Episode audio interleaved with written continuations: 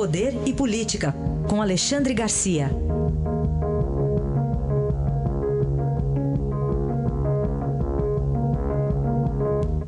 Alexandre, bom dia. Bom dia, Raíssa. Bom dia, Carolina. Bom dia. Sexta-feira já falamos um pouco aí sobre a intervenção no Rio, mas acho que hoje dá para a gente até se aprofundar um pouco mais para você dizer como é que a gente chegou a essa situação de insegurança. Mas antes eu vou convidar, Alexandre, você a ouvir conosco trechinho do que disse há pouco aqui a Rádio Dourado o, general da reserva Augusto Heleno, que foi comandante por um ano e três meses das tropas brasileiras no Haiti. Ele fala nesse trecho sobre uh, a situação das polícias no Rio. É lógico que a polícia foi seriamente afetada pelos exemplos que vieram, né? não só também do Rio de Janeiro, mas do Brasil inteiro. O Brasil, durante mais de uma década, foi praticamente derretido pela corrupção em altos níveis, corrupção de desvio de dinheiro público, de falta de dignidade. Esses exemplos são muito ruins para quem está na ponta da linha, que está mal pago, mal equipado, sendo exigido diariamente e que às vezes não tem uma formação moral tão rígida que seja capaz de não ceder às tentações de acabar entrando num, num ilícito desses e comprometendo a sua atuação por ser um agente de segurança, um agente que precisa exatamente manter manter-se é, incólume a essas tentações. Aí, Alexandre, análise aí do general. Isso acontece até nos Estados Unidos, a gente sabe muito bem que o policial que está na, na, ponta, está na, na, linha de frente, é o que tem contato com o bandido, é o que recebe as tentações. Né? Ontem eu ouvi lá no Mosteiro de São Bento falando sobre 40 dias de Jesus Cristo no deserto sendo tentado pelo demônio. É mais ou menos isso que acontece aqui no Brasil, só que não, não se limita a 40 dias.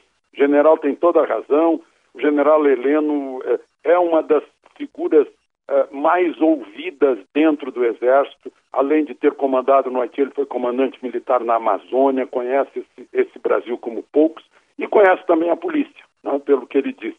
A polícia é mal equipada, mal armada, é, com, com fuzis que, que, já deram o que tinham que dar, tem fuzil novo entrando para a bandidagem através do contrabando, né, com, com munição nova, uh, com coletes vencidos, a polícia com, com uh, soldos e salários, né, polícia militar e polícia civil uh, baixos, né, sujeitos, portanto, a tentações, já que não tem a mesma formação moral que começa lá nas escolas preparatórias do Exército, os oficiais do Exército têm, têm outro nível, eu fico me perguntando por que a gente apela para o Exército, porque é uma força moral. E por que nós civis não podemos ter a mesma força moral?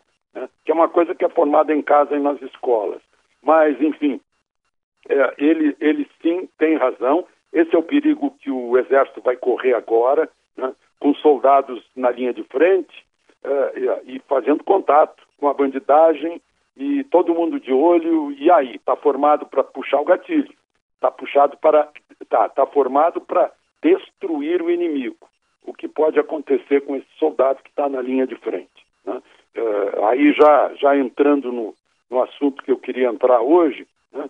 por que, que a gente chegou a isso?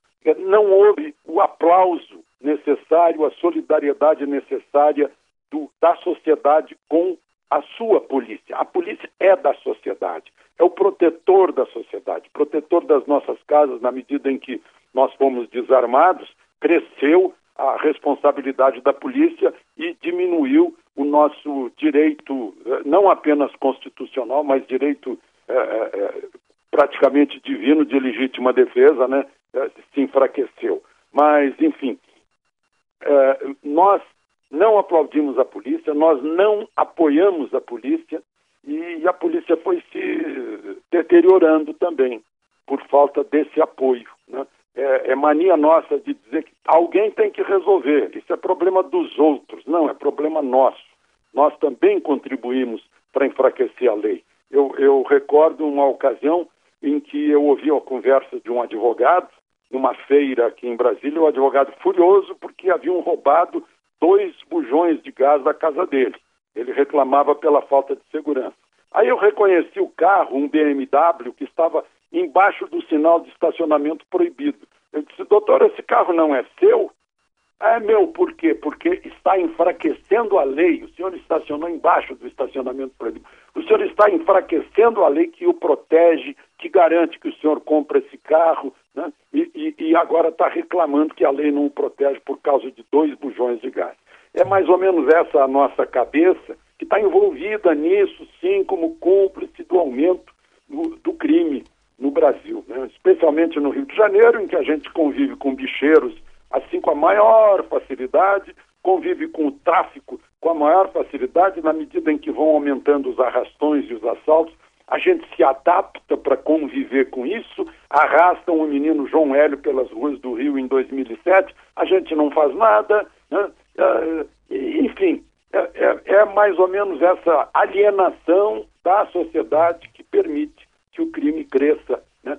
sem reação. Aliás, ao contrário, com a sociedade se encolhendo temerosa.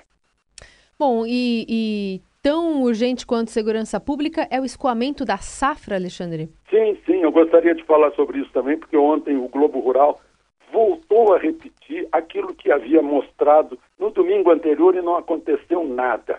Né? É um trecho da BR-163 que vai de Sinop até o porto de Itaituba, no Pará, para desembarcar, desembarcar a, safra, grande safra do centro-oeste, em, em, barcos no porto, na, no rio Tapajós. Está né? Tá mais ou menos mil quilômetros o trecho e tem uns 100 quilômetros intransitáveis, atoleiros e buracos, quebrando caminhões, a, a, rasgando pneus, impedindo que a safra, a riqueza brasileira seja escoada. De novo, o Exército está lá, desenterrando caminhões, passando motoniveladoras, usando guinchos para puxar caminhões, com carro oficina para ajudar os, os caminhoneiros, né? mas é, parece que o governo federal não se deu conta disso. Já aconteceu no ano passado a mesma coisa e vai acontecer no ano que vem de novo. Isso é tão urgente, termos riqueza. Para termos riqueza é preciso que essa riqueza entre no mercado.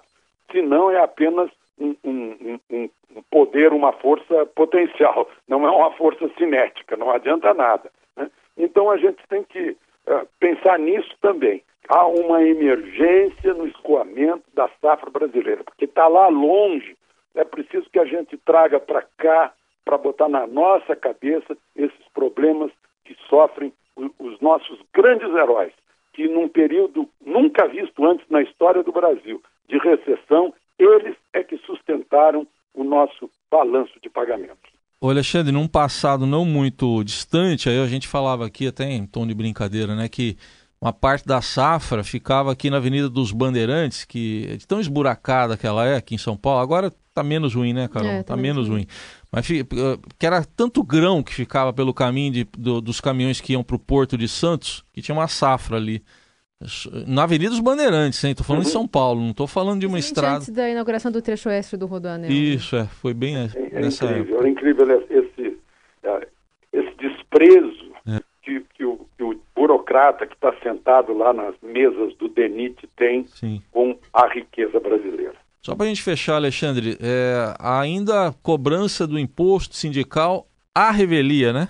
Pois é, eu vi que o Estadão mostrou isso ontem. Eu já tinha recebido vários e-mails de, de arquitetos, engenheiros, gente que, fa, que faz parte de sindicato, que simplesmente não autorizou a cobrança do desconto de um dia de trabalho e o sindicato alega que não, realizamos uma Assembleia Geral extraordinária e decidimos que não precisa autorização individual. Precisa sim. Né? O sindicato, se quiser fazer movimento uh, de massa em favor da elite da, da, da, Previdência Social, que faça, mas não faça com o dinheiro do, daqueles que, que, que, serão beneficiados com a reforma da Previdência. Né? É uma coisa incrível aqui no Brasil como se consegue fazer as cabeças dos, dos mais fracos para protegerem os mais fortes.